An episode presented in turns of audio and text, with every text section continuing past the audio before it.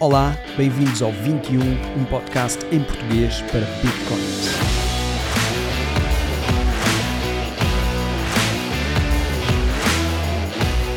Eu sou o Henrique e hoje eu e o Pedro tivemos a conversa. Falámos um pouco sobre este próprio podcast e ideias para o Bitcoin em geral e sobre alguns dos vários projetos relacionados com Bitcoin em que o Pedro está envolvido. O 21 tem o apoio da Free Madeira, uma organização sem fins lucrativos com o objetivo de acelerar a adoção de educação de Bitcoin na região e em Portugal.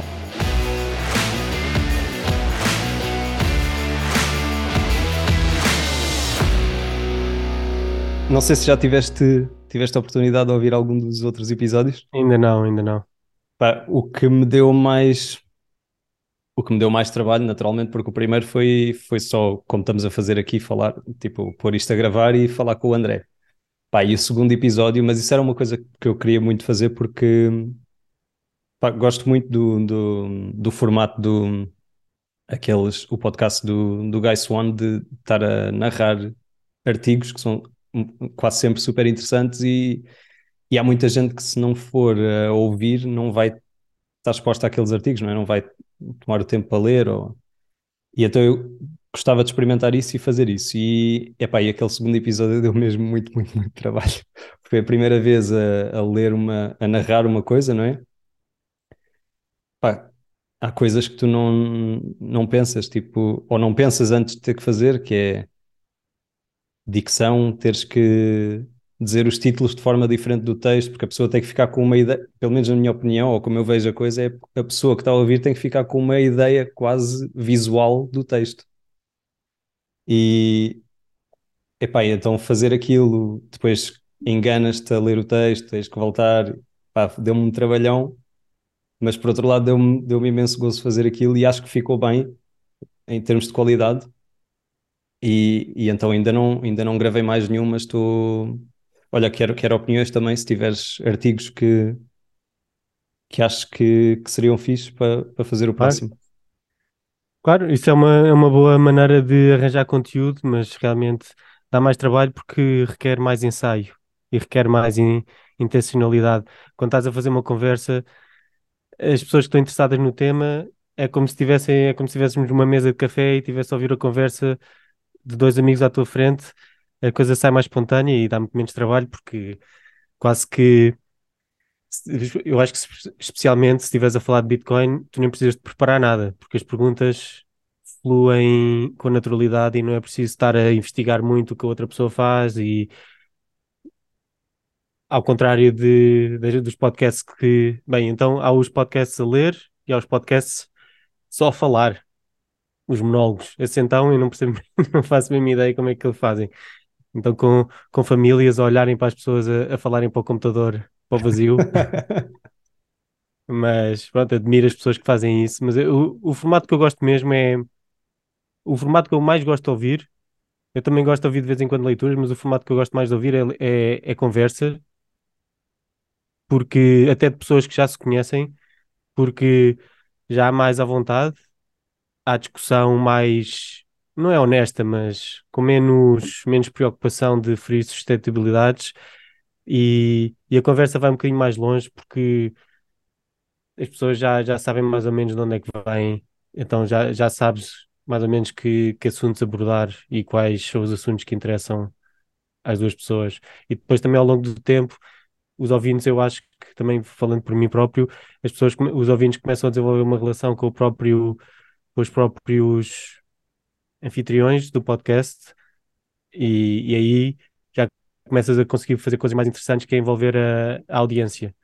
Com... Ah, sim, porque até, até, uma das coisas que eu quero, ou seja, isto é preciso que, que as, isto ainda é muito pequenino, há muita, muito pouca gente a ouvir isto, mas eu quero que as pessoas se envolvam a ponto de virem também falar comigo, porque falar comigo isto é fazer episódios do podcast comigo. E, epá, eventualmente arranjar alguém que, que esteja disposto a fazer isto regularmente uh, para não estar só dependente de mim também, não é? Eu quero fazer isto, quero, quero conseguir contribuir, mas acho que é preciso que haja, que haja se calhar outra pessoa que, que também puxa a coisa quando, quando é preciso. Sim. Sim, ou podes arranjar, se calhar, eu, eu, eu como, te, como falámos ah, por mensagens, ah, para mim é um bocado complicado ah, fazer assim uma coisa muito regular, mas estou completamente disponível para de vez em quando aparecer e, e juntar só uma voz ou uma opinião à conversa. E se calhar acho que ajuda bastante ter uma pessoa a, a trabalhar contigo, para, porque fazer as coisas sozinho é sempre mais complicado. Quando há outra pessoa a puxar e a, e a manter a coisa a andar, mas também não pode, não precisa ser só uma, não há, não há, não há nenhuma regra que, que Claro. diga que, que o teu podcast só pode ter um, do- dois anfitriões e talvez um convidado. Podes ter uma série de anfitriões Vão e, rodando e, e vão rodando. quando, E, quando querem, quando podem. exato. Acho que isso Yeah. seria a solução ideal. Pá, é- e não, não é só o fazer o, o podcast, é de repente fazes o podcast, tiveste, um, tiveste algum trabalho a, no final ter ali um fecheiro áudio para meter, no, para meter nas plataformas e ok, agora é preciso ir fazer os tweets e fazer não sei o quê. Exato. Preferência também, durante- também, também não ser só publicitar o podcast e cons- conseguir, eh, sei lá, ter, ter mais fazer, ir, ir fazendo mais tweets ao longo da semana. Eu queria ver se arranjava pessoas que, que tivessem dispostas a contribuir com isso também. Eu vou começar a, a ver, quem- a chatear quem está no grupo do Telegram, a ver quem é que quer, quem é que quer começar a fazer coisas e a contribuir. Sim, isto, isto pode ser interessante porque ah, da maneira como, como parece que o podcast começou, também pode, pode ser assim uma maneira de ah, questionar um bocado a maneira como os podcasts são feitos. Porque pode- imagina que há uma maneira, uma, uma maneira mais interessante de fazer podcast no mundo da Bitcoin em que é mais feito em aberto e, e e pronto, se calhar tu ficas assim mais ou menos o representante, mas há mais gente a, a colaborar e é um processo aberto onde as pessoas entram e saem como se fosse um projeto open source. Não, E não, não não- depende só de uma pessoa. Tá, exato, tu, tu serias como o maintainer, quem tem, a- quem tem a- as licenças para fazer eh, fazer merge.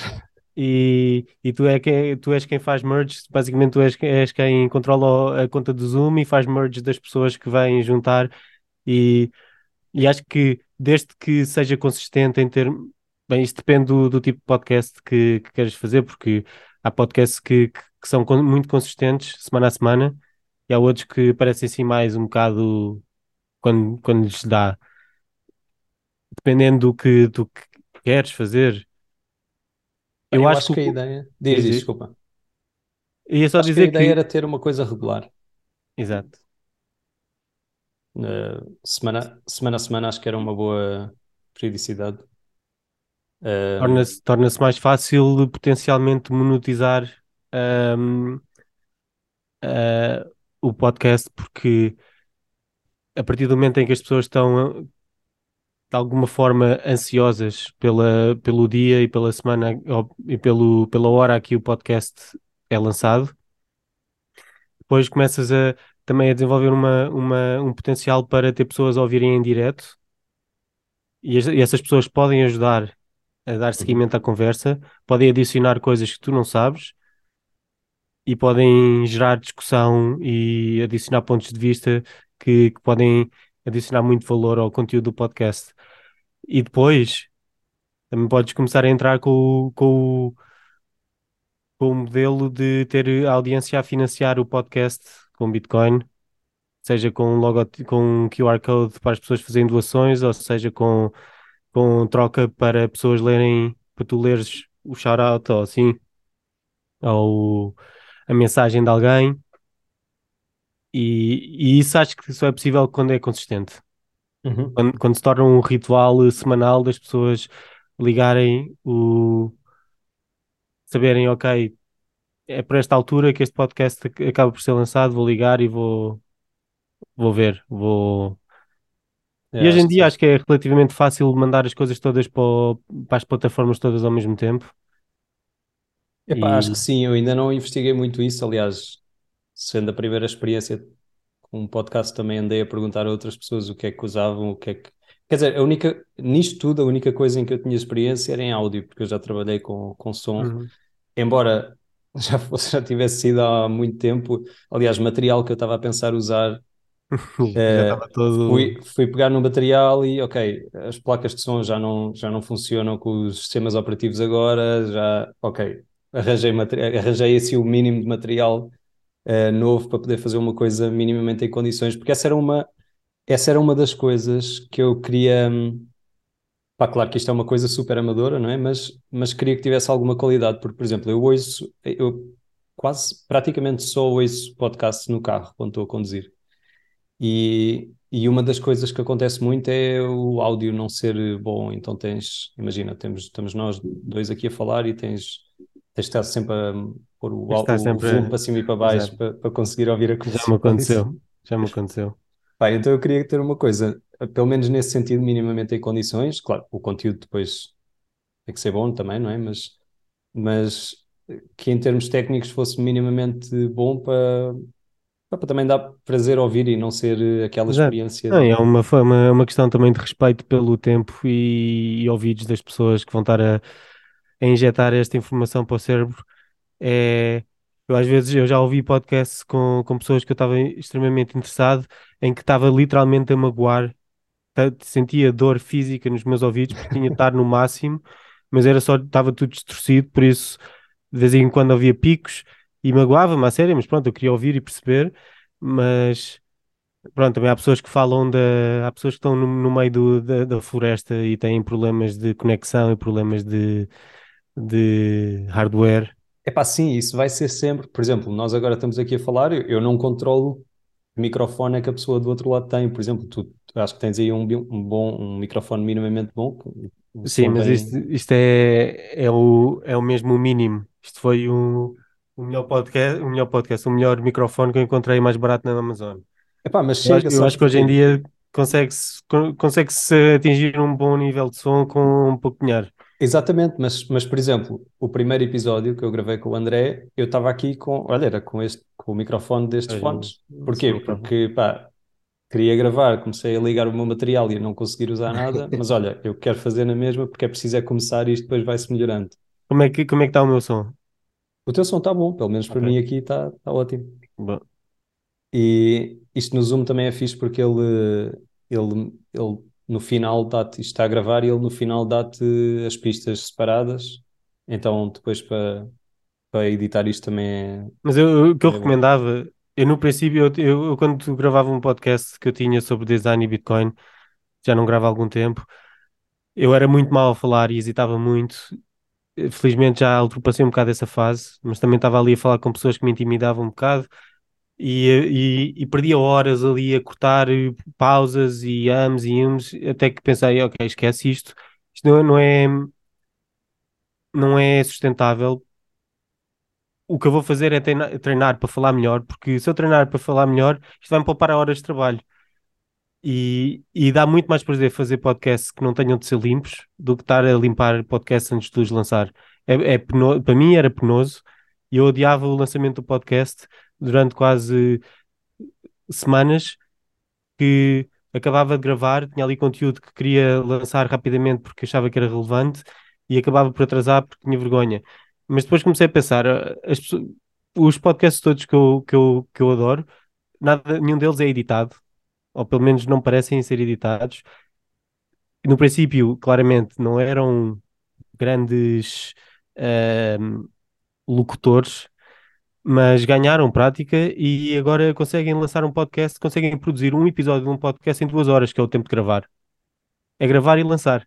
Sabes que isso é a minha esperança para. Hum, então, o primeiro episódio foi, como estás, como estás a dizer, foi conversa com o André e era como estava, nada foi editado e pronto segundo episódio, que foi eu narrar o artigo, epá, já foi andar ali a ver se aquilo ficava certinho, tudo certinho, para a pessoa ouvir aquilo e do início ao fim, pá, entender, não só entender o que está a ser dito, mas como estavas a dizer há bocado, não doer, tipo, ser uma Sim. boa experiência. Mas tu quando estás a ler um texto é muito mais, o standard é muito mais alto porque as pessoas já estão habituadas a ouvir profissionais lerem audiobooks e assim. Exato. Isso já vai ser eh, um, uma fasquia muito mais elevada, por isso também o contexto. Quando é uma conversa, as conversas são são descontraídas e, e as pessoas não estão à espera de tanta, tanta formalidade. Aliás, eu acho que até demasiada formalidade e demasiada edição estraga a conversa, porque depois acho. uh, o tempo e a, e a intuação começam a ficar artificiais e as pessoas, come... eu acho que nós, como seres humanos, conseguimos detectar isso muito rapidamente. Começas a perceber que houve ali um corte que. Uhum. Porque é que tiveram que tirar isto? O que é, o que é que estava aqui que não se pode ouvir? E para além de que eu acho que as pessoas, se calhar, se calhar é, é completamente ao contrário, mas eu diria que as pessoas, se souberem que não, for, que não vai ser editado, podem ser um bocado mais espontâneas, em vez de estar a planear o que dizer e o que não dizer, porque sabem que podem ser cortadas ou assim, não sei, não... Há de haver aí qualquer psicologia que afeta o que tu dizes quando sabes que aquilo vai ser lançado imediatamente, uh, versus Imagino que achar... sim, mas acho que também pode, também pode ir para o outro lado. Sim, também pode. Por isso é eu, por isso por isso é que eu estava a, a- a pedir para ignorares o que, o que eu estava a dizer à medida que eu estava a dizer, porque achei que era um bocado contraditório até. Mas como é que se chamava esse podcast? Qual? Disseste que era sobre Bitcoin, design e Bitcoin? Ah, era, chamava-se, ah, ainda se chama, eu ainda estou na esperança de, de continuar a fazer uh, Bitcoin Op UX UI, Ok. Op underscore UX UI. Fizeste E- quantos episódios? Ah, seis, acho eu. O truque era, o truque. Era numa altura onde o boom de podcast de Bitcoin acho que estava a começar. Agora acho que ainda, ainda, há, ainda há mais. Mas basicamente eu queria falar com pessoas e, e não, ninguém queria falar comigo. Então inventei um podcast para as pessoas pensarem que, que, que era mais Ok, isto é sério. à vá. séria. E, e pronto, eh, ainda tive uns bons convidados, acho eu. Falei com toda a gente que queria, basicamente. Falei Ok. com o NPK da Concite, falei com o Craig Raw de Sparrow, falei com o Inertia do Learn Me a Bitcoin, falei com o, com o Coelho do, da Blue Wallet. Foi bom, foi, é uma boa experiência, é uma boa. As pessoas de Bitcoin normalmente são muito generosas com, o- com o tempo e toda a gente está disposta a, a dar aí uma meia hora, uma hora, uma hora e meia para, para falar sobre, sobre a moeda. É. Qual é, já agora, qual é a tua carteira preferida? Eixe, depende do contexto. Ah, eu acho que é a carteira que eu gosto mais de usar é Sparrow, mas é só quando estou sentado no computador. Agora no telemóvel anda, anda a brincar mais com a Phoenix. Usava muito a Blue Wallet e a Moon, mas estou ah, também a Zeus, mas depende do contexto. É. Se for, se for, se- depende do que eu estou do, do que eu estou a tentar pagar, se estou a tentar mostrar alguma coisa a alguém, depende do nível de Bitcoin de, de alguém com quem eu estou a interagir, depende do meu nível de vergonha, que às vezes eu não gosto. Eu tenho, eu tenho, eu, eu aqui no meu telefone, eu tenho para aí, deixa lá ver, para aí umas 10 carteiras. Aqui, isto é tudo carteiras de, de Bitcoin, só que, por exemplo, tenho aqui a Wallet of Satoshi, eu não gosto de usar, mas ainda uso, porque às vezes é a única que é aceita, infelizmente. Sim. É a única que tem liquidez para aceitar um pagamento que, que atravessa a, a rede toda. Estava a perguntar também porque, por causa do SatSigner, não é? Uhum. Queres explicar o que é que é o SatSigner, o teu, as tuas ideias tens posto cá fora? Sim, o SetSigner é uma é um é só um, um desenho ou um plano para uma carteira que por acaso já tem algumas pessoas a brincarem com, com código à série para pôr aquilo a funcionar, mas eu acho que vai ser um projeto muito a longo prazo, ou pelo menos até arranjar algum financiamento para conseguir atrair pessoas para trabalhar naquilo mais à série, mas no fundo é, é tentativa de pegar em tudo o que eu gosto de todas as carteiras diferentes e fazer um, um, amal, um amálgamo de tudo e também no, de outros projetos que não são necessariamente carteiras e tentar trazer tudo o que é tudo que ajuda a entender Bitcoin e tudo o que ajuda a, a criar uma visualização para interagir com Bitcoin, trazer tudo para uma aplicação num telemóvel. E quem diz num telemóvel, como, como o plano também é fazer em React, uh, possivelmente também faria, seria fácil transferir aquilo para funcionar também no, no desktop. E, e é tentar seguir o ethos máximo da Bitcoin. Por exemplo, não, não considero que o projeto seja necessariamente para, para as massas. Seria mais para o Bitcoiner dedicado que, que quer ver a rede e ver o protocolo tal como ele é e não sem, sem o mínimo de abstração, com o mínimo de abstrações. Ou, sem aquelas simplificações, não é? Ou, ou se houver abstrações que sejam, sejam abstrações sejam nativas do protocolo Bitcoin e não tentar forçar uh, o, as interações, o, o interface que nós usamos para interagir com, com a rede bancária fiduciária mas criar novas abstrações que, que se ligam diretamente aos parâmetros da Bitcoin. Uhum. Tiraste, e... por exemplo, estou a fazer estas perguntas porque eu, na altura, quando, quando me falaste sobre isso, gostei da ideia, não é? E, e vá, comecei a tentar envolver-me também. Entretanto, meteu-se tanto trabalho que ainda praticamente não mexi naquilo. Mas, por exemplo, coisas que eu gosto também na, na Sparrow que tu querias pôr lá, ou queres pôr lá, tem a ideia de, eh, nisto estou a falar especificamente do, de conseguir visualizar numa transação, por exemplo, de onde é que vêm os UTXOs e, e para sair visualmente, uhum. é? E depois tinhas a coisa que eu acho que, é, que talvez que não se, não se viu ainda noutra carteira, diz-me se estiver errado, que é lidar com os UTXOs como se fossem moedas com aquelas bubbles com uhum. tamanho, ou seja, quanto maior é, é, maior é o UTXO, e tu poderes selecionar quais são os que queres usar numa transação.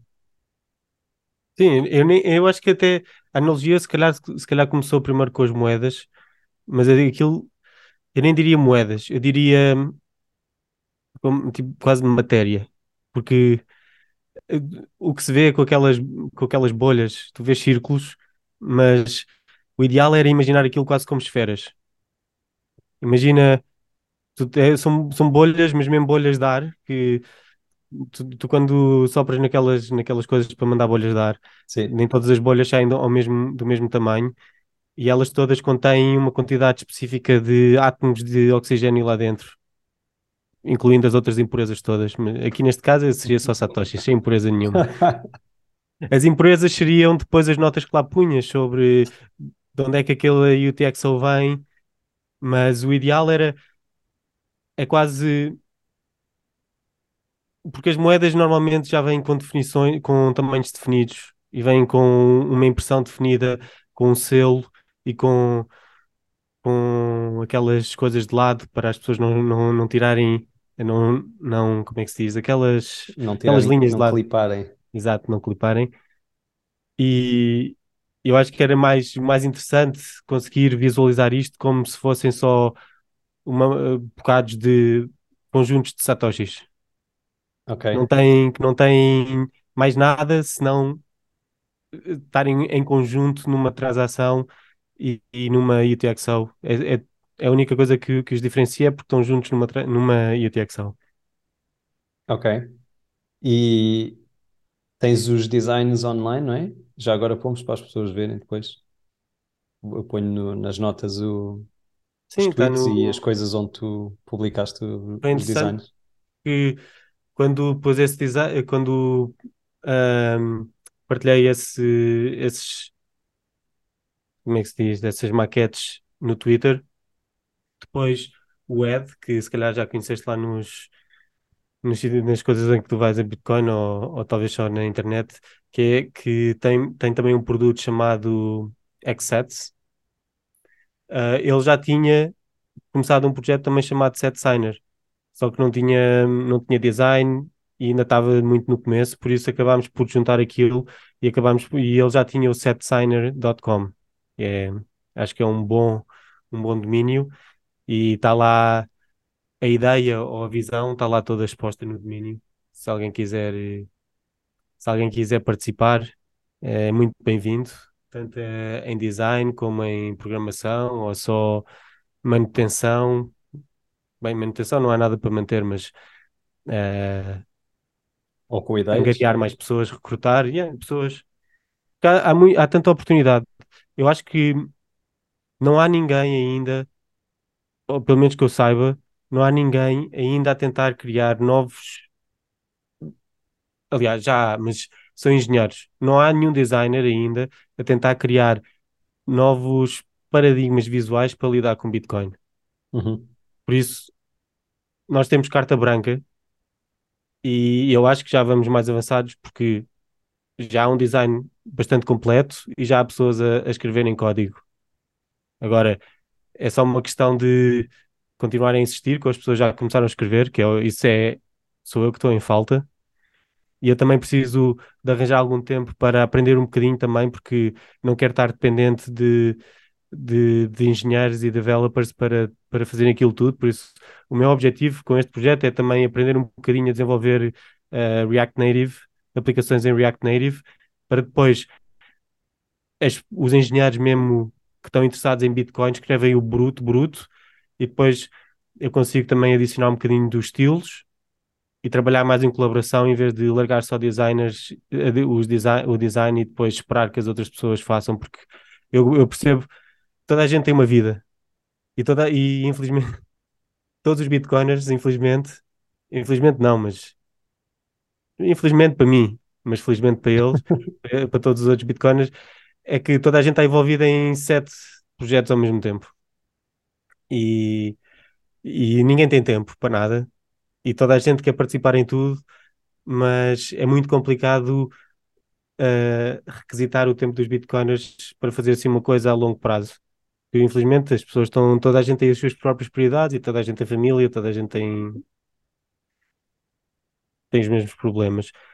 Uh, por isso é que eu também quero estar, se eu tiver alguma independência e aprender a fazer isto, depois também é mais fácil para mim também chamar mais, mais pessoas para fazerem, ajudarem, porque já o projeto já começa a ter alguma, já não é só JPEGs no, no Twitter. Uhum. Começa a ficar, a partir do momento em que há um protótipo, depois as pessoas começam a, a testar e, e pronto, alguém que se quer iniciar na programação em Bitcoin já tem um sítio onde onde pode, pode criar alguma coisa. E, e o objetivo também é para é tentar distanciar-me o máximo do projeto para o projeto, se o projeto andasse autónomo e se outra pessoa quisesse tomar conta daquilo, era ideal. Porque eu, eu na realidade, a única coisa que eu quero é mesmo que, que a aplicação exista. Porque seja é... implementado. Exato, é, porque eu, é a aplicação que eu quero usar. Uh, aliás, que eu acho que quero usar, porque pode ser que depois de feita depois de feita pode ser que não funcione, mas eu acho que funciona porque eu sempre que estou à procura de UTXOs penso, isto é esta, esta, visão, esta visão cronológica não faz sentido, pelo menos quando eu estou à procura de, de juntar UTXOs para fazer uma conta certa, para controlar exatamente o que é que vai ser escrito na blockchain. E, e também quando, quando queres explorar, quando, por exemplo, pagar FIIs, eu acho que não há nenhuma maneira para tu criares uma. para tu definires a tua FI um, por ti próprio, ainda não há nenhuma visualização. A Spiral já tenta fazer isso, mas sem ligar o website, sem, sem ir à mempool e, e mandar ali dois cliques para fazer ver duas páginas diferentes, como por exemplo a homepage e depois a, a visão de 24 horas, ou até às vezes duas semanas, tu não consegues bem saber qual é a FII que, de, que deves pagar. Pelo menos eu não consigo. Uhum. Eu tenho que estar sempre. E eu estava a pensar, porque é que também não, não implementamos isto numa aplicação e dá para. Até dá, se calhar, para adicionar qualquer coisa na, na visualização que a mempool.space faz e, e criar uma, uma interface que ajuda as pessoas a perceberem exatamente o que é que está a acontecer quando tu aumentas ou diminuis a FII. Ok. E eu acho que não há nenhuma aplicação que faz, faça isso como deve ser ainda. E, e há muitos outros planos. Eu já, já, eu até, já tenho maquetes de outros ecrãs que, que ainda não pus a ainda não público. partilhaste. porque- Não, porque começam a. Já é mais abrangente. Ok. O objetivo. O que eu gostava mesmo que esta aplicação acabasse por ser era. Começava por ser uma aplicação que ajudava a controlar a tua Bitcoin da forma mais soberana possível no telefone. Por isso implica ter uma boa ligação a um node ou a um servidor que tu te controles, que seja opcional, como é óbvio, porque nem toda a gente vai ter acesso a isso, por isso Uhum. pode, por, por defeito, pode ligar eh, a servidores públicos de Electrum, ou pode ligar à Mempool API, ou, ou a todas as outras APIs, ou até pode fazer rotação. O ideal era ter ali as opções todas, mal tu te ligas, pergunta-te a que, a que servidor é que queres ligar e, e recomenda-te o, o teu próprio servidor. E passada essa fase, depois é eh, controlar as, as chaves privadas, depois controlar UTXO, controlar fees e bem, s- talvez seja só isso. Isso seria para uma primeira fase. Mas depois para uma segunda fase, ou para uma quarta ou quinta fase, acho que também seria interessante implementar uma, um modelo mais social, em que tu pode, como utilizador, podes escolher ou não escolher adicionar módulos que são integrar que dá para integrar com a aplicação base, onde podes adicionar, por exemplo, a listagem de utilizadores de, do Nostr, vai dar Ok. acesso a todas as, as Lightning addresses, uh, todos os LNURLs das pessoas. Portanto, agora de repente ficas aquilo, fica com uma ligação à identidade das pessoas e tu já podes ligar e depois também fazer um scrape e arranjar e ligar a todos os podcasts que aceitam doações de Bitcoin. Ok. Isso do Também- nosso é um bocado ficar com, com contactos. Exato, é, é tornar, é tornar, é ligar, é por exemplo, é, é como, eu não sei se usas Venmo ou Revolut ou as outras coisas todas, mas há, há muitas aplicações do, do, nível, eh, do ambiente bancário tradicional que te oferecem uma, uma base de dados de utilizadores para quem tu podes mandar dinheiro sem, sem eles, sem ninguém te pedir. Uhum. Ou, por exemplo, se, se nós vamos jantar fora e depois eu vou para casa e tu pagaste-me o jantar, como é que eu te pago sem, sem, sem, sem te ter de mandar uma mensagem a pedir um, uma invoice Sim. ou a pedir um endereço de on-chain? Ok, ter Se isso na no. Nostr, se tu estiveres no Nostr e eu for teu amigo, eu vou lá e procuro Henrique, escrevo H-E-N, tenho lá já os Henriques todos sugeridos, pago, pumba, está feito. E, e não, não há ainda, eu acho que isto é trivial implementar isto, mas que eu saiba, ainda não há nenhuma aplicação que, que integre, porque eu acho também é importante separar as coisas bem, ter o, o dinheiro bem separado da, da parte social. Mas ao mesmo tempo, eu acho que há maneira de criar um, um, um modelo em que tens no centro a tua, a tua segurança na Bitcoin da, da tua carteira e depois ires adicionando uh, módulos que são opcionais que te ajudam a ligar à parte humana da Bitcoin, seja com Nostr, seja com Paynims, seja com como é que se diz? Uh, por exemplo, também podia ligar a todos, a todos os, as exchanges, Aham. como o LocalSets, ou RoboSets, ou BISC, e dava e, e, e se, se, se, essas plataformas ou se essas redes tiverem APIs que funcionem, não há razão nenhuma para não poder ser uma aplicação que, ao mesmo tempo que é uma carteira, também é um cliente dessas outras redes onde tu podes ajudar a criar liquidez, ou mesmo comprar uh, Bitcoin de forma um, peer-to-peer.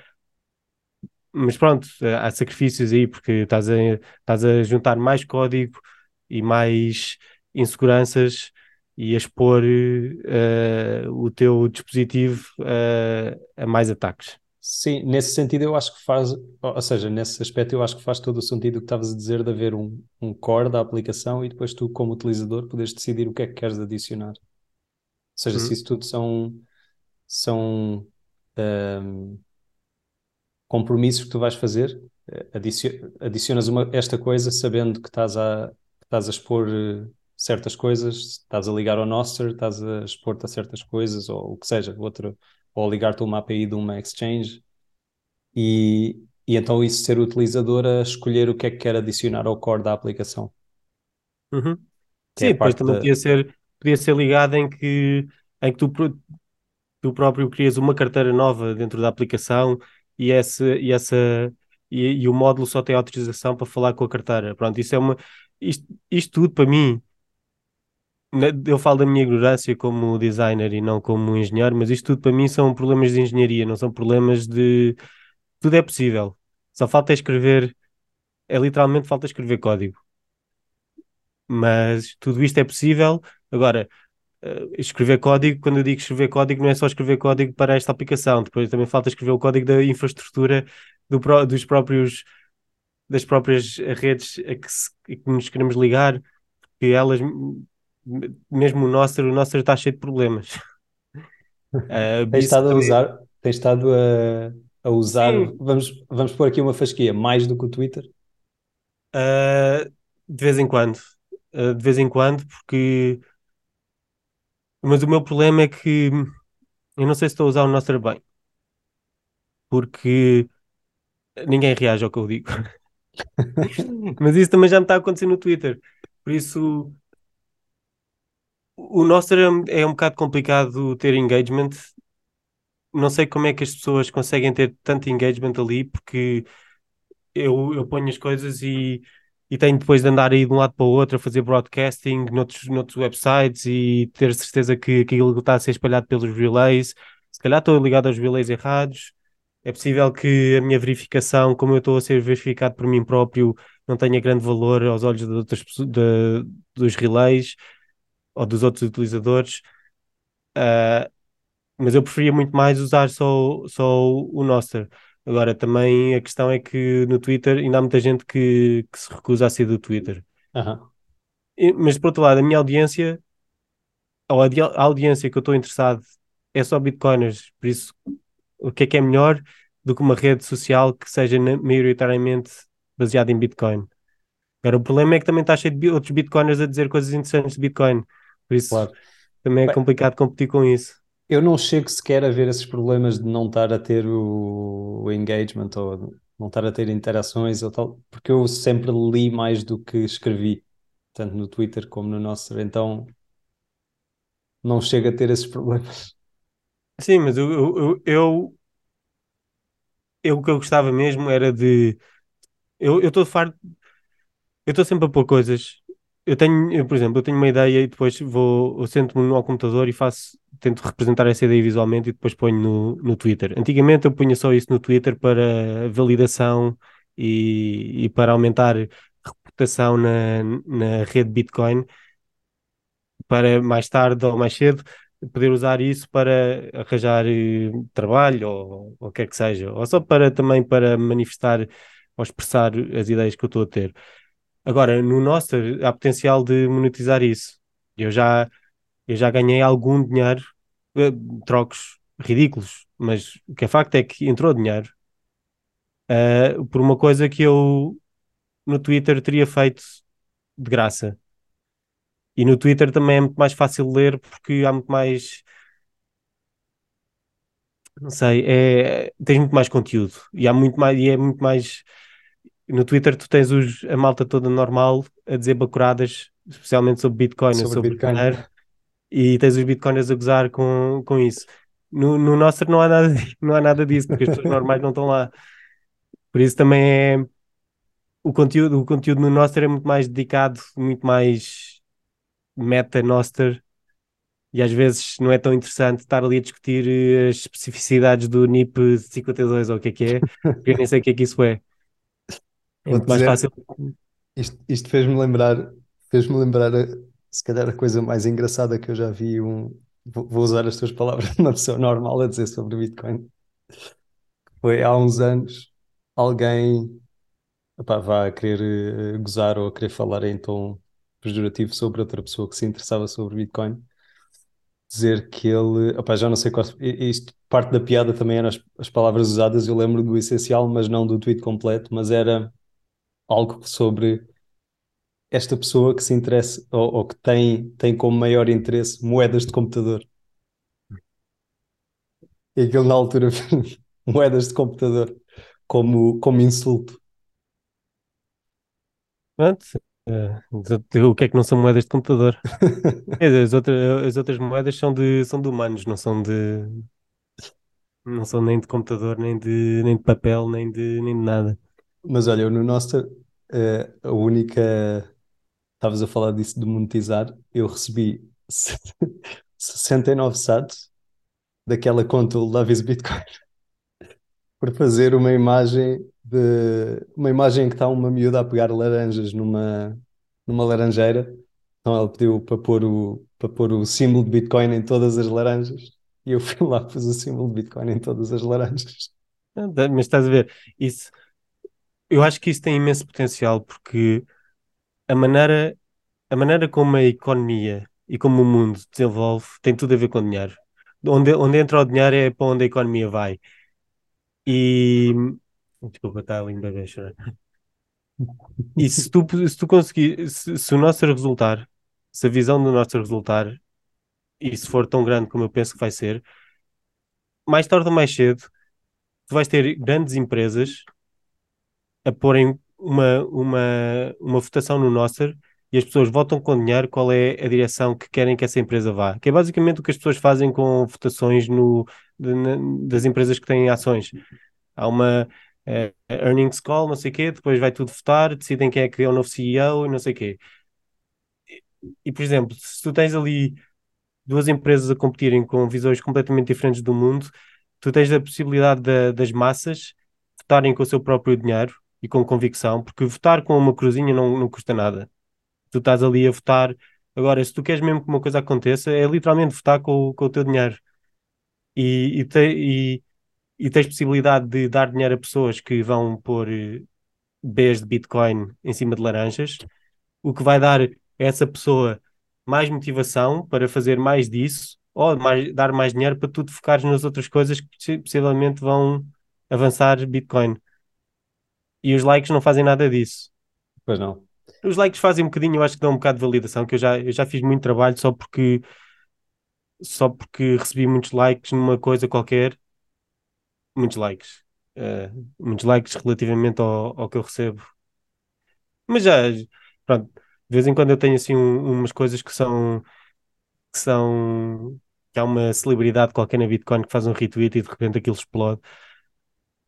E, e, pronto, isso ajuda a dar motivação para fazer qualquer coisa, mas também não paga, não paga nada. A partir do momento em que as coisas começam a ser pagas, muda completamente, porque a partir do momento em que as coisas começam a ser pagas, tu podes deixar de fazer as outras coisas. Uhum. Em vez de fazeres, fazer o teu trabalho que não queres fazer e depois ir pintar, ir pôr laranjas com bitcoins, tu podes largar o outro trabalho que não queres fazer e, e fazer só as laranjas. E e isso tem potencial para mandar a economia. Sem dúvida, eu acho que isso é interessante estar a tentar pensar agora, agora que essa realidade não, não existe, tentar pensar qual, quais são os efeitos de uma coisa como o Nostr e de coisas como os zaps no Nostr e, e como é isso tá, esse exercício que tu estás a fazer, como é que as empresas vão usar isso para para definir a sua direção, por exemplo, pôr os utilizadores a votar com, com o seu dinheiro. Sim, por exemplo, crowdfunding, o, como é que chama? Crowd, crowd... Crowdfunding, sim. Não, Não, como é que chama o website? O website de. Sei lá, uma, a plataforma mais conhecida de crowdfunding. Um... Está-me a faltar o nome também, sim. Crowdsource? Não, não, irrelevante. É aquela, é aquela que está sempre a, a banir todo, todos os projetos que são interessantes ou todos os projetos que são minimamente controversos desaparecem. Esse site no mundo da Bitcoin está morto com o Nostr, porque porque ir para uma plataforma quando tu podes basicamente usar a tua presença a nível social ligada à tua identidade digital, que eu acho que a coisa mais interessante que o Nostr faz é dar uma identidade a pessoas, a entidades dá uma identidade a entidades virtuais. Podem ser pessoas, podem ser bots, podem ser eh, inteligências artificiais, ou podem ser grupos ou empresas. Mas a partir do momento em que tu tens essa identidade, tu podes ir à internet e em vez de ir a outro website, tu podes angariar dinheiro diretamente ali, sem, sem, sem precisar de mais ninguém. E, e é que nem precisas de um website, nem precisas mudar nada. É só os apps. As, as contribuições são todas apps. Aham.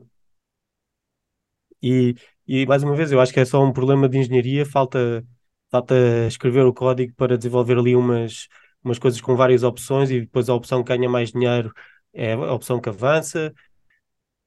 Porque depois tu dás um incentivo direto às, às pessoas que estão, estão a criar coisas. Basicamente, quando, quando, quando tu vais à internet e prometes uma coisa, só com uma imagem, e dizes isto é um protótipo, e depois dão-te imenso dinheiro, eu acho que a mentalidade humana é ok, vou, vou fazer isto até à próxima fase para ganhar mais dinheiro, para fazer mais uma fase e para ir ganhando mais dinheiro, e vais ali por fases e os projetos vão crescendo organicamente até as pessoas deixarem de dar dinheiro. E quando as pessoas deixam de dar dinheiro, quem está a desenvolver o projeto tem de reavaliar e, e pensar. Isto, pelos vistos, já não está já não está a ter ressonância com, com as pessoas que estavam dispostas a pagar dinheiro, por isso tenho de reajustar para voltar a capturar o, o valor que as pessoas estavam a ver nas versões anteriores. É, faz sentido. Olha, tu vais a Miami? Uh, sim, em princípio. Já está já tá tudo marcado. Ok, o em princípio é por causa daquelas coisas de vacinas e não sei o quê que eu vi conversas. Sim, também nunca se sabe. Nunca se Nunca sabe. se sabe como é que o que é que se pode e o que é que não se pode fazer. Não, Se calhar, se calhar a Bitcoin falha até lá. Mas uh, em princípio vou, estou a trabalhar Improvável. também para a conferência e e estou estou bastante entusiasmado. Tu, tu vais? Não vou. Epá, eu, eu ainda pensei nisso, pelo segundo ano pensei nisso, mas pá, não, não, não se- para mim não se justifica pagar, o, pagar aquele valor de, do bilhete. Quando há outras Não, conferências muito mais baratas e. Mas digo-te já que em termos de a, con- a conferência acho que faz uma coisa interessante que é se por exemplo tem um programa para oferecer bilhetes a quem, a quem contribui em projetos open source. Basicamente, se tu, se tu és um se tu és um Bitcoiner ativo e se, se tens contribuições públicas para o, o ecossistema da Bitcoin, seja podcasts, código, design, há maneira de arranjar o, dinhe- o, bilhete completamente gratuito. ok, Seja indo lá falar, ou seja, eh, ou, ou, ou seja com o pedido pelo programa open source. Há sempre maneira. Eu acho que eh, a conferência nunca recusou o bilhete oferecido a ninguém que tenha uma, uma contribuição provada no ecossistema da Bitcoin. Por isso também, não este ano, se calhar já já está já está muito em cima da hora, mas para o ano que vem, se alguém tiver a ouvir isto, não se deixe não se deixe levar pelo preço dos bilhetes, caso queiram mesmo ir e já tenham contribuições que sejam visíveis no mundo da Bitcoin, porque podem sempre, até se calhar, ter uma oportunidade de ir lá falar e expor o projeto, ou, ou só receber o bilhete pelo programa open source. Um, mas sim, o- os bilhetes não, não, não são os mais baratos, mas também aquela. Eu agora estando por dentro da organização, dá para ver bem o que é que aquilo requer. Aquela conferência ocupa o espaço inteiro do maior centro de conferências, não sei se é o maior centro de conferências dos Estados Unidos, mas é onde é, onde é a, um, feiras de arte gigantes, que são ok. a feira de arte mais, mais, mais, das mais importantes da América do Norte, é ali, se não da América total, ou se não do mundo. E, e aquilo envolve aquilo envolve tanta coisa e a produção, mais, mais nenhuma conferência, aquilo- eu até acho que aquilo é mais um festival, Ma- mas mais nenhum encontro de Bitcoin tem produção tão elevada como aquela. Agora, também é uma, é uma conferência para as massas.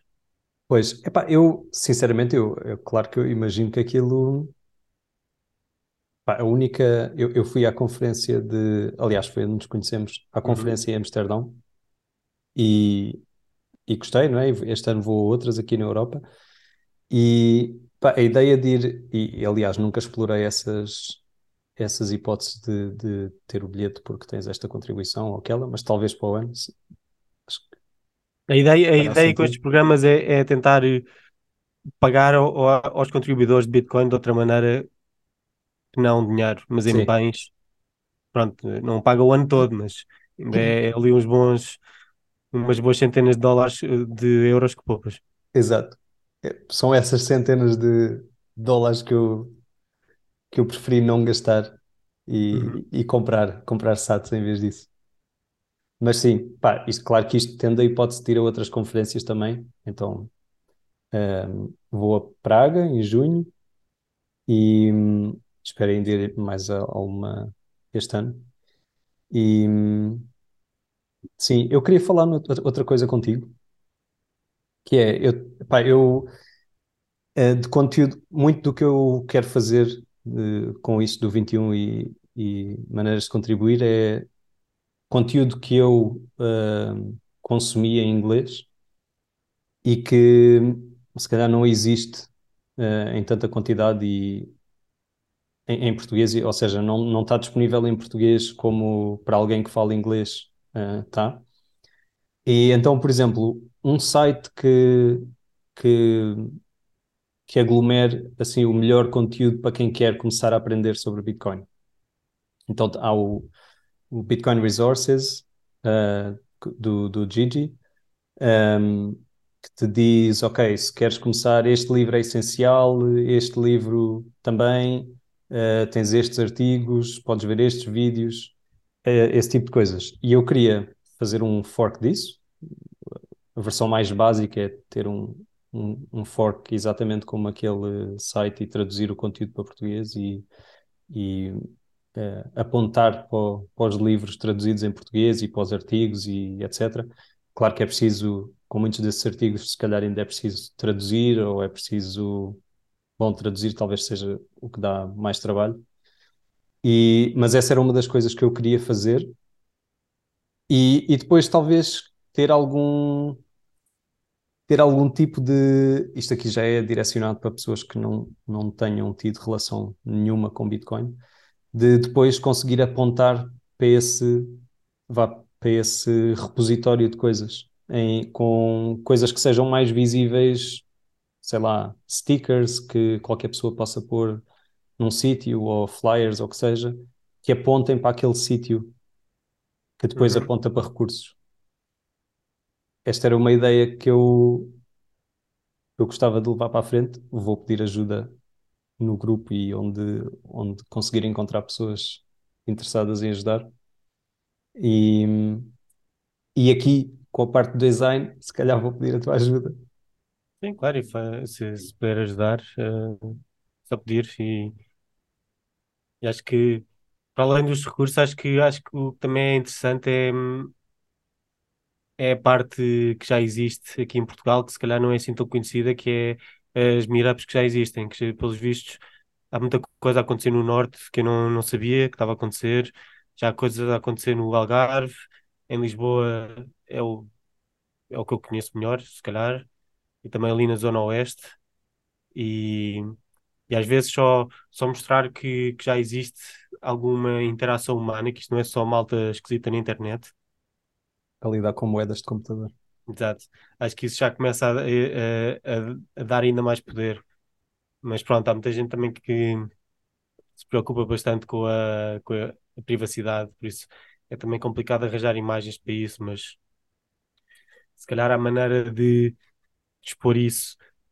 Porque a partir do momento em que as pessoas começam a ver que já há mais gente envolvida nisto e que não é assim tão obscuro como o que é representado na, na televisão, por exemplo, a única coisa, só se fala de Bitcoin quando é estritamente impossível não abordar o assunto Uhum. para não perder eh, espectadores a pensar, então, mas isto, a coisa, uma coisa está a acontecer e, e- e a televisão não está a informar disto. Mas depois a única coisa que põe é uma, uma bolinha com o B uma fotografia tirada a alguns da internet e é tudo muito impessoal. E acho que dar uma, uma forma pessoal a isto, eu acho que é quase mais importante do que textos. Eu acho que mais rapidamente se convence alguém a mostrar um mapa, por exemplo, o Gigi tem um mapa interessante com, com a Alemanha, com as mirapes todas. Uhum. E tu quando vês aquilo é, é um bocado mais difícil de verificar porque é só um mapa com pinos e aquilo qualquer pessoa pode fazer aquilo, mas uh, eu acredito que aquelas mirapes existam mesmo porque eu também já ando a seguir o que andam a fazer na Alemanha há algum tempo e parece-me que aquilo equivale à realidade. Mas isso para mim é muito mais poderoso do que uma lista de livros Mas olha, isso, isso, por exemplo, é uma boa ideia também e está-me a dar, hum, estás-me a dar ideias, porque uma das primeiras coisas que eu fiz, que pus cá fora com Bitcoin, e aquilo foi uma brincadeira, numa altura em que eu queria aprender a usar uma nova, uma framework nova e, e a programar com, com aquela ferramenta nova, foi fazer um mapa, um mapa do mundo. hum, Pá, e o critério que eu arranjei para colorir ali os países era quem é que os países que adotaram Bitcoin, que na altura era só El Salvador, né? Uhum. E, e estás-me a dar ideias porque de repente, em vez do mapa, de ser o mapa do mundo, podemos ter o mapa de Portugal e os distritos ou as cidades em que há meetups e tu vais lá e vês os meetups e, e tens informação para te poderes juntar. Exato, acho que e acho que obrigar as pessoas a interagir pessoalmente, acho que é, é obrigar, não obrigar nada, mas tentar direcionar as pessoas para, para a existência desta interação física, acho que é, é mais poderosa e as pessoas, a partir do momento em que vão a uma meetup e conhecem as pessoas, começam a criar ligações muito mais fortes do que a leitura de artigos e, e esses artigos também podem ser recomendados na, em, em pessoa. Sim. Mas pronto, também para fazer uma pessoa sair de casa para ir a uma meetup Bitcoin, também às vezes é preciso que tenham lido uns artigos antes de, de fazer isso. É, eu acho que esta, eu acho que esta coisa do- dos artigos e de ter textos e apontar para as coisas certas é útil, talvez até mais para aquelas pessoas que sabem que querem, já, já lhes despertou interesse por qualquer razão e querem encontrar, eh, querem saber onde é que vão encontrar mais e boa informação. Porque depois, pá, a pessoa que tenha um mínimo interesse e que vá e procure Bitcoin na, na internet, se calhar vai, vai ser bombardeada com uma série de informação que não, não interessa a ninguém e com, com algum lixo que não lhe vai, não lhe vai trazer grande, grande valor. Sim, é... sim. Eu não, eu não, eu estou a tentar, estou a tentar lembrar-me quando eu quando andava aí à procura de coisas de Bitcoin, no princípio da minha da minha exploração, não havia grande coisa. Agora, agora quase que há coisas a mais. Há tanta coisa, mas estou a pensar, eu também não sei, porque eu, eu também vinha de uma parte, a mim o que mais me fascinou na, na Bitcoin era a parte técnica misturada com a parte monetária e, e eu continuo a ver, eu co- continuo a achar que não há, não há assim nada de extremamente acessível que junte essas duas partes. Ok. Quer dizer, se calhar até há, mas não, provavelmente há. Não, Já agora, como é que quem, alguém te falou de Bitcoin ou como é que te apareceu à frente e te despertou o interesse? Hum, eu estava a fazer um trabalho sobre ah, a, a crise imobiliária nos Estados Unidos e era com arquitetos que estavam a propor grandes soluções arquitetónicas para a crise do imobiliário. Eu estava fascinado com aquilo, mas depois comecei. eh, o, o- parte do projeto envolvia eh, colec- eh, procurar e colecionar quase todas as, as menções nos meios mediáticos sobre a exposição que, que estava envolvida nesse projeto, e eu isso obrigou-me a ler um bocado os artigos. E, e sinceramente, tudo o que eu li, não havia uma única explicação satisfatória para a causa da crise.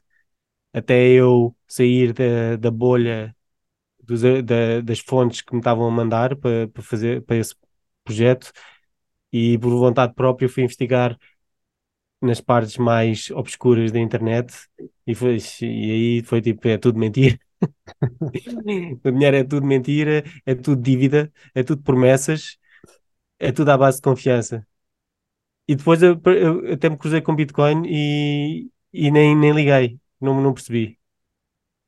Eu estive aí fascinado com os metais e com, com a porcaria das ações e, e outras coisas, distração, mas depois finalmente, um, depois dos metais não, não, não, não saírem da cepa torta e ver a Bitcoin a subir lá, lá atinei e percebi que Bitcoin é provavelmente a única solução para isto. E, mas foi, foi basicamente porque as, as explicações que me estavam a, a, a chegar pelos meios normais eram completamente eram mentira.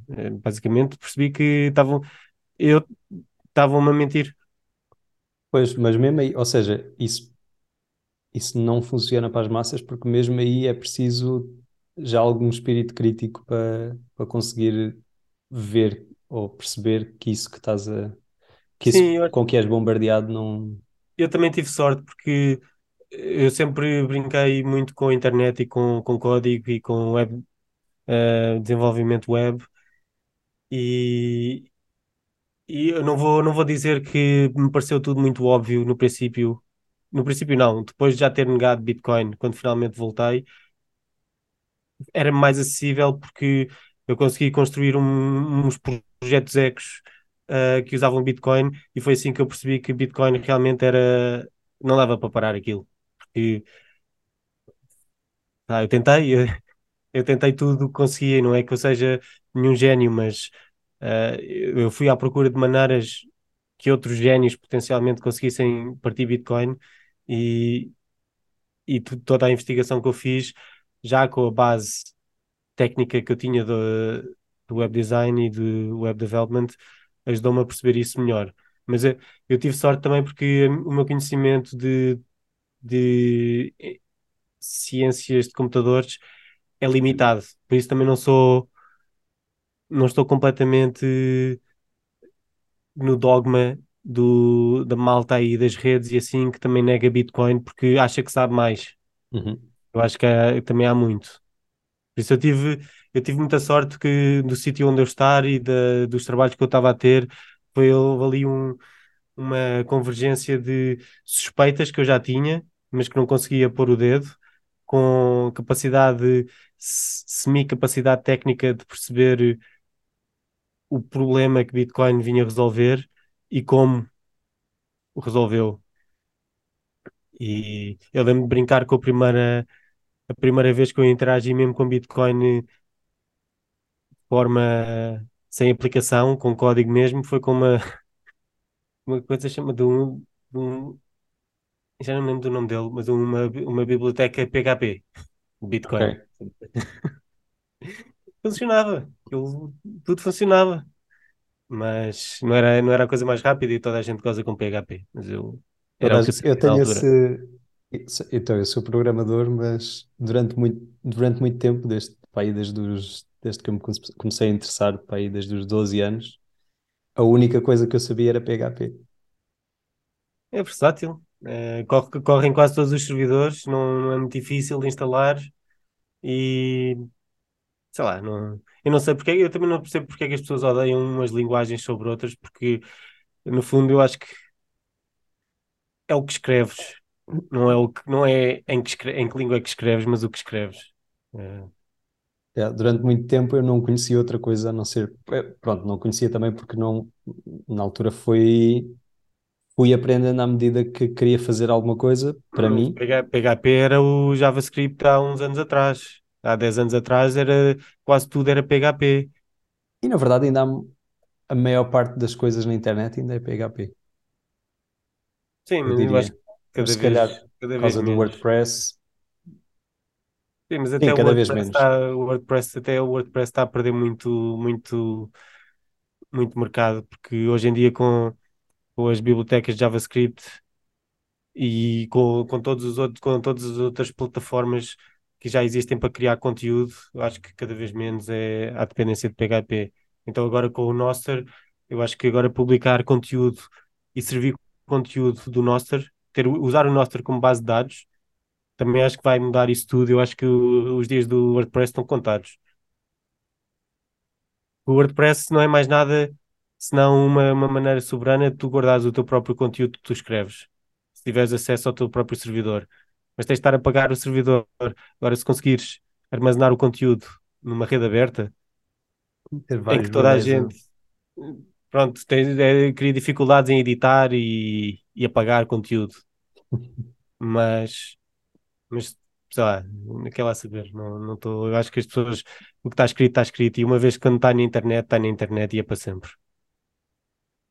Ok, olha, acho que é uma boa forma de acabarmos por aqui. Acho que vamos fazer isto mais vezes, espero eu. Ahm, Acho que, acho que agora, acho que o mais, in- não sei como é que tu vais querer fazer isso, mas se calhar o, é interessante também andar aí a, a de olho nas notícias, no que acontece em Bitcoin, para também ahm, haver assim uma discussão. Por exemplo, falar de fees e de ordinals e Exato, por exemplo, eu gostava, uma coisa que eu estava na esperança de falar hoje contigo, não sei se, se há tempo, mas vamos tens falar, diz alguma, tens alguma opinião sobre o que se passa neste momento com, com a mempool? Epá, tenho, queria fazer umas transações e não. Queria abrir canais no Lightning, queria fazer transações, não consigo. Não, não, não consegues, não, tu escolhes não fazer, porque Consegues, consegues, mas tens que pagar muito. sim, E, eu estou a ser forreta. Eu, eu acho que, eu acho que os meus nodes estão em baixo, eu tenho ali dois nodes, a- dois nodes a correrem em Raspberry Pis, eu tenho a impressão de que eles estão a falhar por causa da, disto. Acho que Epá, a mempool está a ocupar demasiado espaço ou ali alguma coisa que entupiu e não estou a conseguir resolver. o meu Node, o meu Raspberry Pi com Node está já, não sei, na última semana por duas vezes tive que o reiniciar. Não, eu não associei, mas agora que estás a dizer isso, Eu tenho o MyNode, está encravado numa, num update. Eu acho que como a mempool está está a abarrotar, acho que deve ter ali havido, deve, deve ter ali um erro de memória e não está a conseguir fazer o update, por isso quase todos os serviços. O Node ainda está a correr, mas todos os serviços que lá estão ligados estão quase todos em baixo. E o Umbrel, que eu também tenho, está, assim, então só, não sei. pois se calhar é esse o meu problema. Mas por outro lado, estou aqui a tentar eh, a ligar outro Node mais de forma mais manual no outro computador que eu tenho aqui que está sempre quase, está quase sempre ligado. E esse está está tudo bem. Agora, não sei. Mas tu achas que. Diz, diz. não, ia-te pergu- provavelmente ia perguntar o mesmo. O, o que supostamente está a causar isto tudo, não é? Que são pôr eh, macaquinhos no, na Eu acho que blockchain era. e não, eu não sei, eu, sinceramente eu não tive tempo esta semana de investigar o que é que é isto, o BRC20. ter tokens como no, como noutras, noutras blockchains em, em Bitcoin. Mas eu não percebo porque é que isto em si está a ocupar. Mas é porquê? Porque está muita gente a usar. Também não, também não investiguei a coisa. Eu acho que, eu, pelo, pelo menos pelo que eu percebi até agora, há um, eh, para poder usar isso, tu tens que ter, tens que construir ou ter, ter um certo uso. Então é, tens que ter 20 transações no mínimo e imagino que parte do, do que está parte do que está a encher a, a mempool é, são pessoas a fazer transações para ter, para ter o, são, para ter o não, direito a, mas a isto não são transações economicamente viáveis. É, há potencial. Já, eu acho que há, há duas teorias que se calhar provavelmente já alguém considerou, mas já há, há muita gente que acha que isto é um ataque. Eu acho que é possível que haja aí alguém com muita Bitcoin que, queira, que esteja a tentar eh, fazer spam para estabilizar a coisa. Mas Achas? pronto, acho, acho que acho que há muita gente que não tem interesse, que tem interesse em que a Bitcoin, eh, especialmente agora, com tantos problemas no sistema bancário, que a Bitcoin esteja com problemas. Eu não acho que isto seja necessariamente um problema, porque isto já era, já era expectável. Já, já anda muita gente a dizer que isto está para acontecer há muito tempo. Mas é um problema para quem, para quem isto apanhou de surpresa. Mas também, por outro lado, podem ser, porque é que não podem ser também os, os mineiros a mandarem transações, a encher a, a, a cheio de transações com FIIs pagas a si próprios. Ok, arriscam-se a ser, outra, a ser minado por outra pessoa, realmente. Pois, mas esse é- eu já vi essa teoria também, mas, ou seja, ou tu tens, ou tu tens vários miners, ou a maioria de miners, a, a acordar entre si fazer isso, ou então, se és tu o único, Não, provavelmente podes, não vais receber as tuas fees. tu podes estar a, tu podes estar a criar uma transação e a não fazer, e a não publicá-la no mempool. Ah, Ok? mas Não, mas pronto, exato. Pode estar a não publicá-la no mesmo pool, adicioná-la ao teu bloco, inflacionar ah, as fees que esse bloco ah, conseguiu capturar, o que vai dizer às outras pessoas que estão no mesmo pool, ah, é preciso pagar X para entrar Aham. no bloco. Por isso tu não estás, não estás a, não estás a, não estás a dar aquela transação a, nenhum- a mais nenhum mineiro. É possível.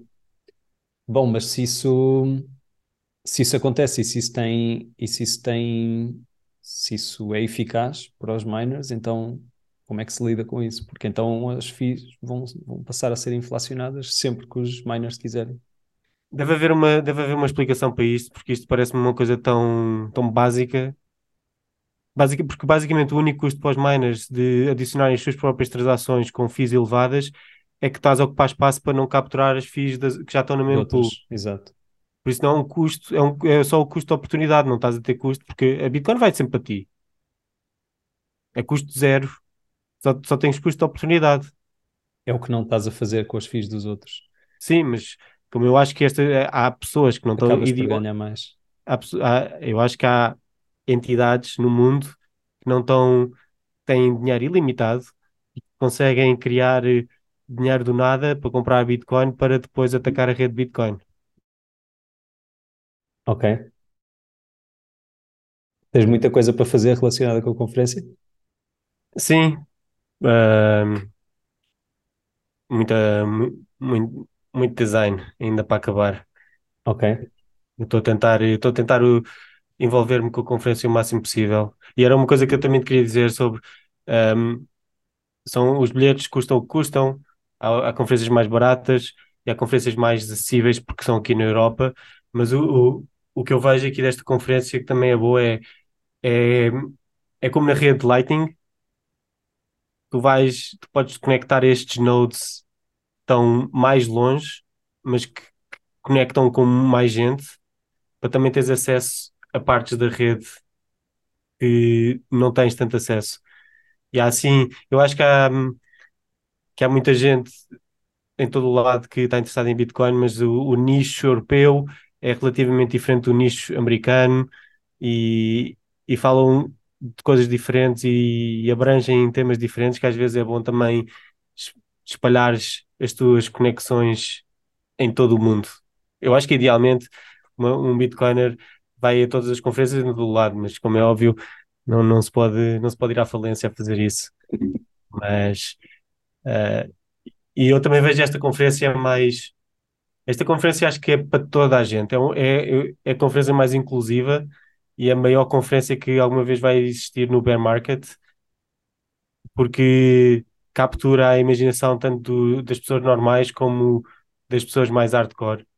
Quer dizer, há- talvez haja pessoas mesmo hardcore, hardcore que, que não gostam de ir e que agora estão a opor-se a esta coisa toda dos ordinals e das, das coisas todas que, pronto, O Bitcoin é Bitcoin e toda a gente usa Bitcoin como quer usar. Até a porcaria das shitcoins na Bitcoin, se, se dá para fazer, dá para fazer. Quem... Não, eu não, eu não sou, não sou eu que vou, vou dizer o que é que podes ou não fazer com o teu Bitcoin.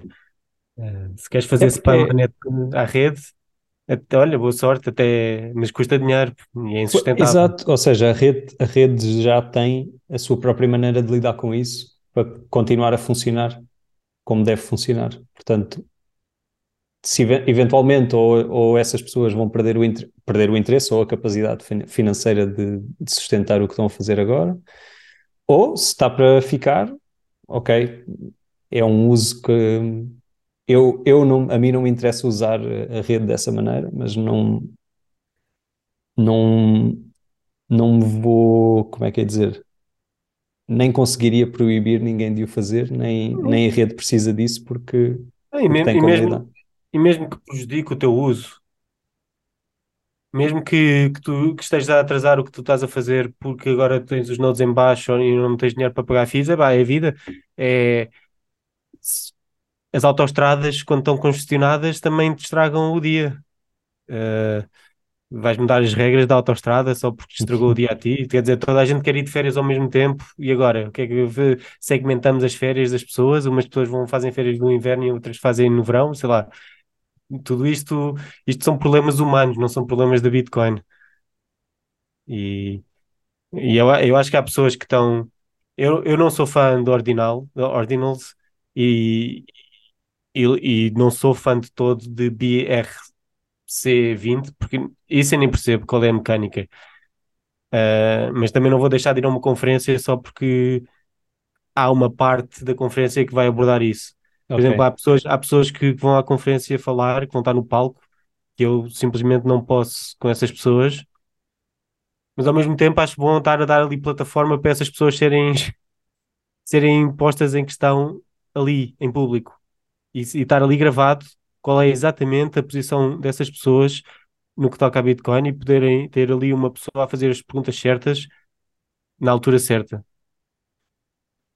Não sou ah, tenho certeza que vou acompanhar, até porque muito, muito ou tudo da conferência acaba por estar online. Acho que até em direto, não é? Uh, não tudo, partes. Okay. Só, só certas partes é que vão estar em direto, mas depois há, acho que no fim vai estar tudo vai estar tudo online. Ok. E estou curioso também para ver, eh, que eu sei que tu fizeste, desenhaste a, arcade, a, a máquina arcade ah, sim, para, sim, sim. para, o jogo do para o, com, com Francis. Como é, qual é o nome? Duel. Uh, Chain, Duel. Duel. Yeah. Que quero ver como é que isso. Aliás, quero, quero que ele venha ao podcast também falar sobre isso. Tivemos uma sorte que abrimos os canais todos antes desta crise. Será agora? Ficava caro. Eu tive ali uma altura, eu fiz uma data de transações com um SAT por, por byte e pensei, isto nunca mais vai ser adicionado. E o gráfico, esta última semana, fez assim um, um vale e agora subiu imenso. E este, todas essas transações tive foram todas nessa altura. Foram todas adicionadas nessa altura. Boa, era o que eu devia ter feito. É, tive, foi, sorte, foi completamente coincidência. Ok, Olha, Pedro, obrigado. Fico, obrigado fico, pelo teu tempo. Fico à espera da, do, do, próximo convite e, e, vamos tentar fazer isto regularmente para ver se, se depois dá para também fazer assim um, uns trocos com isto. Se calhar tu podes fazer assim um, um split e receber doações que vão para ti, doações que vão para o, para o convidado e assim. Sim, eu para já estou mais focado em pôr isto a andar. Ainda não sim, me preocupei sim, sim. muito em as pessoas poderem contribuir mas, financeiramente. Mas, acho, mas... acho que se, é fácil criar a estrutura para as pessoas poderem contribuir e acho que eu, no, no meu ponto de vista, é importante e eu, eu arrependo de não ter feito isto, uh, mas é importante começar logo a, a, a, dizer às pessoas que é possível contribuírem. Para as pessoas começarem logo a pensarem, a pensar que isto uh, não é doações do teu tempo, o teu tempo, se for pago pelas pessoas, vai haver mais, mais podcasts e mais quali a qualidade vai aumentar. Por isso, as pessoas precisam de saber que é, é bom pagar para aumentar a qualidade das coisas. Exato. Não há outra maneira. Exato. Bem, obrigado, Pedro. Obrigado. Um abraço. Boa tarde. Tchau.